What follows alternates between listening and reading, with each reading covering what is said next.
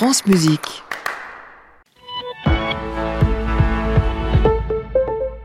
Leur désinformation avec Marie-Hélène Duvigneau. Bonjour Marie-Hélène. Bonjour Jean-Baptiste, bonjour à tous.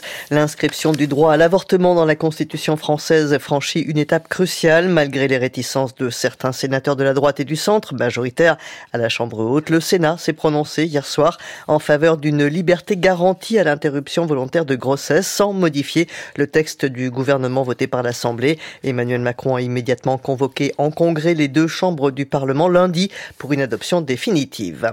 L'impact de la réforme des retraites sur le niveau de vie des retraités commence à être mesuré. Avant son adoption, l'exécutif avait dans un premier temps laissé entrevoir une hausse de 100 euros par mois des pensions les plus modestes avant de se rétracter. Au final, selon une étude de la direction des études et statistiques du ministère de la Santé et du Travail, le coup de pouce aux petites pensions bénéficiera à 185 000 des nouveaux retraités de 2024 et sera en moyenne d'environ 30 euros par mois.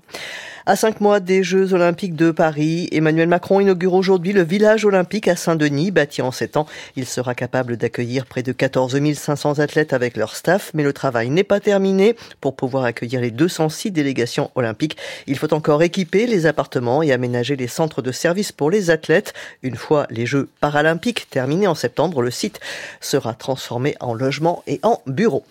La Transnistrie, région séparatiste pro-russe de Moldavie, demande la protection de la Russie à la pression accrue qu'exerce selon elle le gouvernement moldave. La diplomatie russe, qui assure avoir pour priorité la protection des habitants de la Transnistrie, indique qu'elle va examiner cette demande avec attention. La Moldavie accuse le Kremlin de vouloir la déstabiliser, voire de fomenter un coup d'État dans ce pays de l'ex-Union soviétique qui aspire à rejoindre l'Europe. L'enchaînement de ces événements rappelle en tout cas celui similaire de février 2022, lorsque l'appel des séparatistes pro-russes de l'Est de l'Ukraine avait été l'un des prétextes mis en avant par Vladimir Poutine pour déclencher une attaque de grande ampleur contre le pays.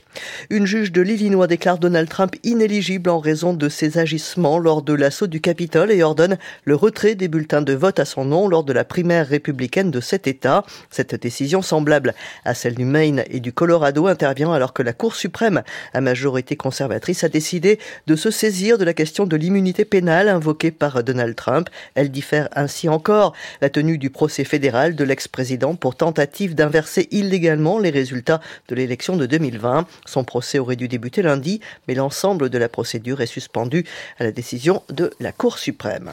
Et enfin, c'était l'un des seuls pays occidentaux à ne pas avoir franchi le pas. La Nouvelle-Zélande désigne l'intégralité du Hamas comme entité terroriste. Elle affirme que l'ensemble du mouvement islamiste, y compris sa branche politique, porte la responsabilité des attaques du 7 octobre en Israël. À suivre, Jean-Baptiste, des musiciens amateurs, mais de très haut niveau dans le reportage de Sofia Anastasio. Marie-Hélène Duvigneau, la professionnelle, revient demain à 7h. Bonne journée. À demain. À réécouter sur francemusique.fr.